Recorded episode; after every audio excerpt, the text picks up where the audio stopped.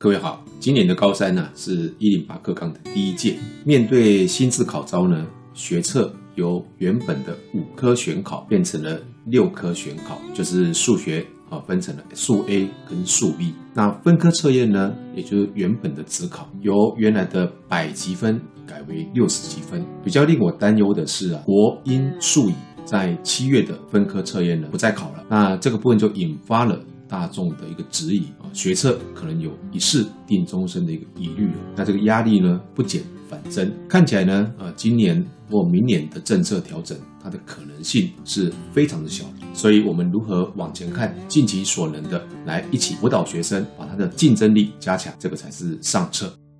那今年的高三下学期啊，也跟以往有一点不太一样，因为整个招生期程呢，大概都往后一个月。呃，申请入学呢，在三月三十一号的时候会公告通过一阶筛选的名单，然后呢，到六月十五号的时候呢，才会确定最后是不是录取。那紧接着一个月不到，七月十一号、十二号换分科测验登场。所以可以预见的，除了少数的特殊选材或繁星推荐管道的录取学生，几乎所有的考生在六月十五号以前都还不是会很确定。他是不是有学校可以读？所以学生呢，必须要一边准备申请入学的学习历程档案的补强，你还有一个第六学期的课程成果，还有甚至一些多元学习可以做补强。那另外还有申请入学里面最重要的一份文件，叫做学习历程自述，必须要撰写。然后呢，一边他也不能够放掉课业的准备。所以啊，我们可以预见。啊，往年呢，各校的毕业典礼的筹备会啊，简称毕筹会，大概是养了一些繁星或者是申请入学的录取的学生所组成的。那在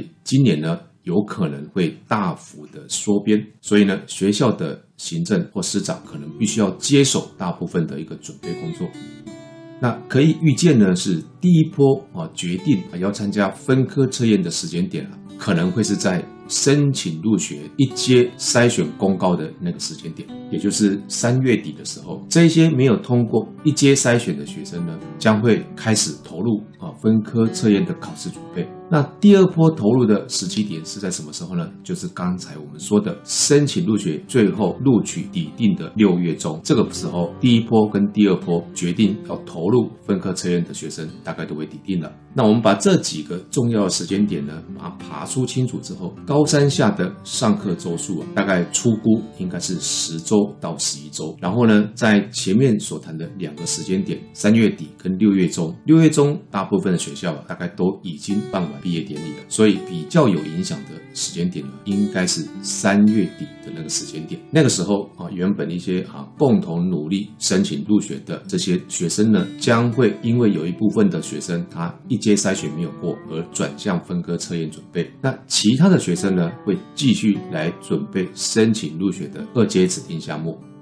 那因为申请入学呢，可以说是招生管道的最大宗。在考完学测 S 之后呢，P 啊的准备啊，是我们能够尽全力来协助学生的。那 P 分为 P one 跟 P two，P one。就是学习历程档案的审查。那 P two 呢，主要是面试，也有一部分的校系啊有笔试之类的。那 P one 的部分呢，虽然说前五个学期的课程成果都已经提交了，但是呢，还有多元表现跟第六学期的课程成果呢，我们可以来提醒考生来做补强。那除了这个之外啊，大部分的校系都会要求。考生在申请的时候呢，上传学习历程自述，还有多元表现重整心得这两份文件呢，也是必须要利用下学期的这段时间呢，来好好做准备。